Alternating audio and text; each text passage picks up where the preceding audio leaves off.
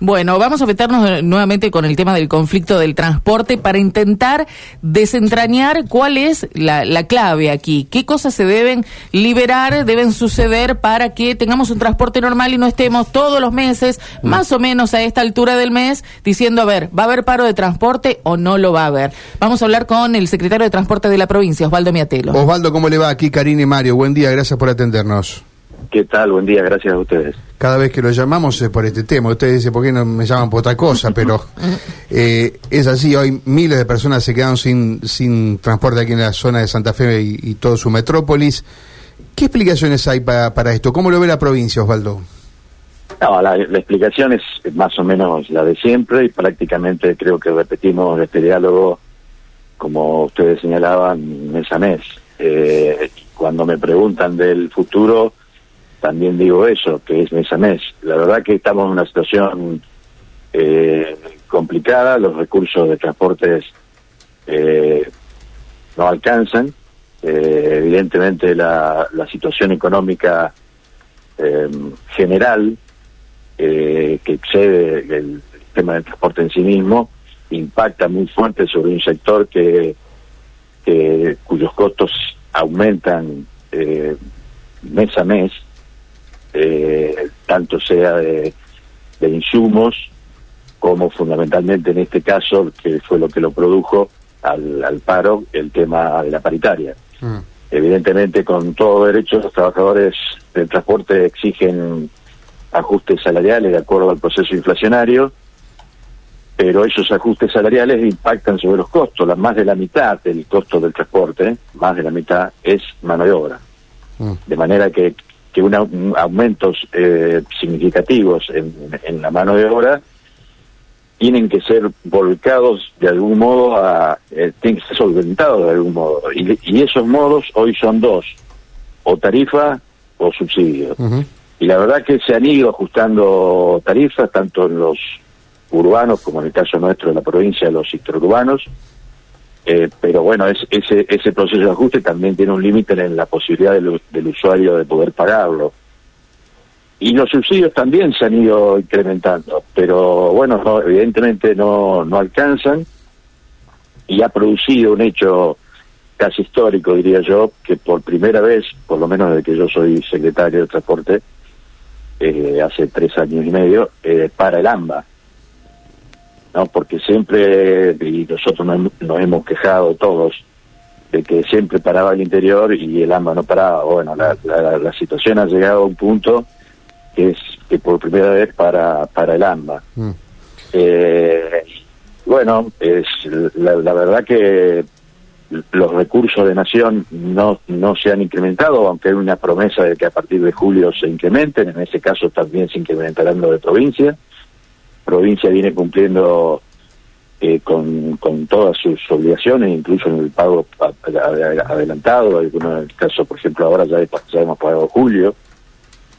Eh, pero bueno, eh, evidentemente en el caso del sur eso ha servido porque en, en toda la todo el, el, transporte interurbano y urbano de las del, de las camas del sur están funcionando porque pues, se pudieron pagar los sueldos. Sí. y la, en todo la, la, la, Cámara del Norte evidentemente no pudo pero, pagar pero la, Ovaldo la plata es la misma la, eh, o en el sur llegó una partida una, llegó una partida que, que, acá no llegó o se conformaron no, no. allí en el sur con lo que hay y aquí no o llegó más plata allí y aquí no no ni, eh, ninguna de las dos variantes. Lo que hubo es una decisión eh, en un caso de pagar porque no sé porque te, así lo decidieron o porque tienen más espalda económica los empresarios, eh, los empresarios eh, y decidieron pagar con la nueva escala salarial incluso. Eh, entonces la clave está ahí Osvaldo en los empresarios yo creo en que esta medida que, de fuerza puntual yo, no más allá no del, del quiero, gran tema. Claro, no quiero mm, eh, opinar de sobre, sobre, me parece que habría que preguntarles a ellos este, cuál es la razón. Obviamente la, razón la, pública que he escuchado es que a ellos no, le, no les alcanza para pagar. Eh, pero lo que sí les puedo asegurar que el criterio de reparto de subsidio, que aparte lo establece Nación, tiene que ver con, con datos objetivos, que tienen que ver con cantidad de, de personal ocupado, con unidades y con kilómetros recorridos. Eso es, es una fórmula de donde sale lo que recibe cada una de las de, la, de las empresas, de modo que en algunos casos alcanza, otros no. Eso sucede también al interior del país. Hay provincias, por ejemplo, estaba hablando con algunos secretarios, colegas míos, La Rioja está trabajando normalmente. Sí. Eh, San Luis también. Tucumán también, sí. Sí, hay, varios lugares. hay otras que no. Es Misiones, Formosa, Entre Ríos. Claro, eh, la, eh, digamos, y, el AMBA no. Es decir, hay, hay elementos y situaciones puntuales en cada uno de los lugares que hacen que, que afecten en forma en forma disímil. Ahora, Osvaldo, eh, sí aquí aporta, digamos, la nación, aporta la provincia, el gobierno provincial y aporta, en el caso de Santa Fe, la municipalidad. Ayer la municipalidad hizo una conferencia de prensa, diciendo que iba, iba a hacer un aporte mayor al que venía haciendo para que haya transporte. ¿Algún, ¿Usted observa que alguno de los tres sectores aporta menos de lo que debería? Eh, más allá de la inequidad de los subsidios que hemos hablado 20 veces, eso, inclusive con Juliano y todo, pero ¿alguno de los tres estamentos usted cree que debería aportar más? A ver, yo creo que es una es una cadena. Eh, eh, nosotros el martes estuvimos reunidos los secretarios de Interior en Buenos Aires planteando la, situación. Me da la impresión que evidentemente es un tema nacional por la por la magnitud, no es que suceda puntualmente en una ciudad y una provincia. De modo que eh, lo que venimos reclamando es un mayor aporte de nación. Y en ese marco, provincias y municipios acompañar el esfuerzo. Pero evidentemente el, el, el, grueso, las posibilidades de disponer de recursos eh, de nación eh, son infinitamente más grandes de las que podemos tener las provincias y, los municipios. De hecho, eh, a todo el interior mandan 7 mil millones por mes y días atrás, para tratar de evitar el paro, hicieron un refuerzo en el AMBA un refuerzo, no por encima de lo que vienen pagando habitualmente, 6.500 millones. Y son, cifras siderales, de manera que a nosotros parece que un aumento razonable, incluso el que prometió el propio ministro, que a partir de julio se va a aumentar en, en vez de 7.000 el interior, mandaría 9.000, que tampoco va a alcanzar, pero bueno, sería una mejora. Y en ese caso, nosotros acompañaríamos también eh, el, esfuerzo y los municipios también. Eh, pero me da la impresión que el tema central es, es nación eh, y la situación económica en eh, general que complica que complica que podamos volver a una, a una normalidad, porque tampoco es bueno, tampoco es bueno que se sigan aumentando indiscriminadamente subsidios y quizá una bola de subsidios que después es impagable.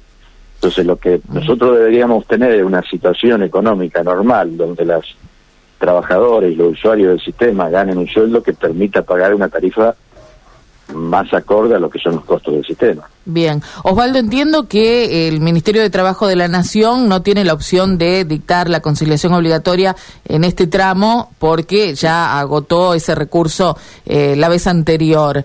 Pero digo, ¿quién tiene eh, la, posibilidad, quién es el dador del servicio, el que concede el servicio, eh, en, bueno, dependiendo del caso, por ejemplo, la Municipalidad de Santa Fe, la provincia, en el caso de rutas donde, bueno, viajan colectivos dentro de la provincia y demás? ¿Eso no les da algún tipo de, poder, de derecho de, exigir que un servicio como el transporte urbano, que uno entiende que es esencial, eh, bueno, se tenga que cumplir de alguna manera, por lo menos de manera mínima, con ciertas restricciones? Sí, el poder concedente lo eh, que depende de cada una de las de las jurisdicciones, como ustedes bien señalaban. El problema o la situación que se plantea es que ante una falta la falta, eh, digamos, de incumplimiento de horario, de, falta de salida de servicio y demás, uno aplica sanciones y esta puede llegar a, a hacerle perder la concesión. Ahora, cuando hay un paro, eh, es, es complicado porque los empresarios dicen yo quiero trabajar, pero si me paran, yo tengo con quién cómo salir. Entonces nos metemos en un berenjenal este, jurídico complicado.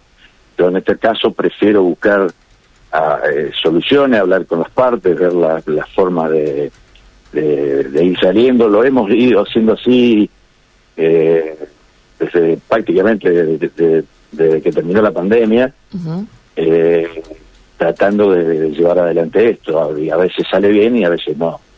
Eh, pero es difícil tomar una, una, una determinación y obligar a una empresa a cumplir un recorrido cuando quede público y notorio que hay un paro de, de los trabajadores, con lo cual no tendrían forma de hacer cumplir lo que tienen que sí claro claro. Sí mm. eh, yo lo pensaba por el lado de que bueno son ellos los que pagan menos de lo que deberían entonces tienen una responsabilidad sobre la decisión que toman los trabajadores. Pero entiendo esto de lo dijo muy bien con la palabra berenjenal no porque es tan complejo que es muy difícil de que de lograr un acuerdo eh, sin sin tener estos ítems cubiertos no sí la, la respuesta fácil de mi parte podría ser sí, los vamos a sancionar, vamos a iniciar las acciones, vamos a iniciar el expediente.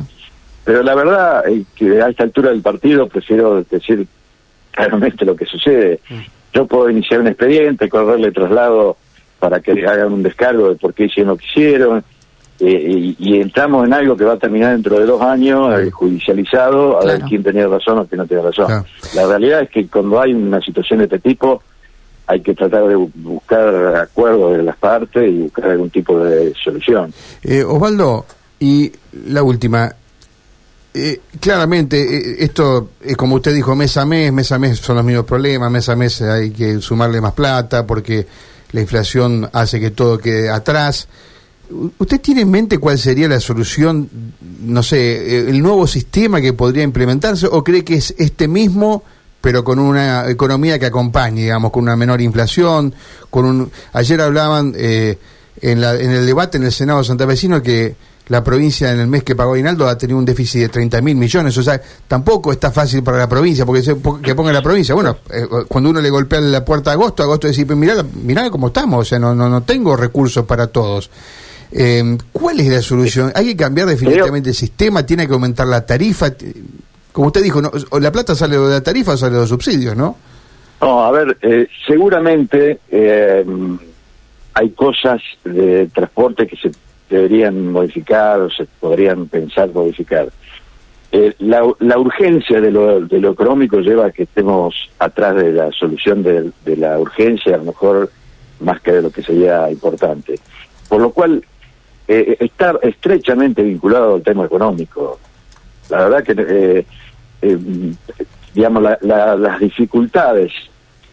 Eh, a ver, y voy a opinar sobre un tema que es que excede al transporte en sí mismo.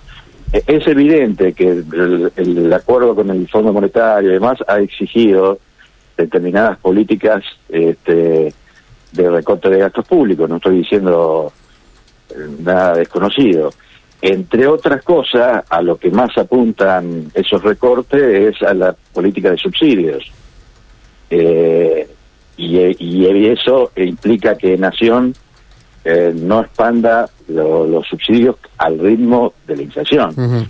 Fíjese que a, todo el interior el presupuesto que se votó el año pasado le fijó 85 mil millones de pesos en todo el año, 2023.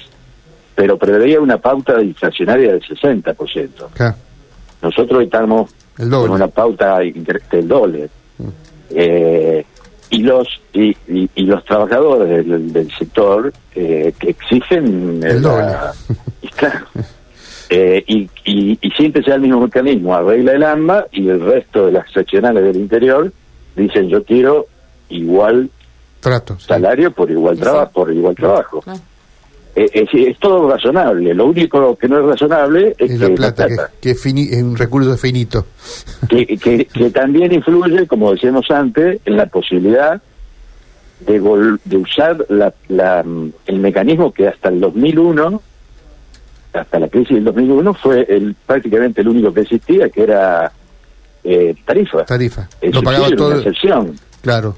Este, pero, digamos, los viejos sindicalistas y demás nos hablan de que era el, boleto el valor de un café o el valor de, un dólar.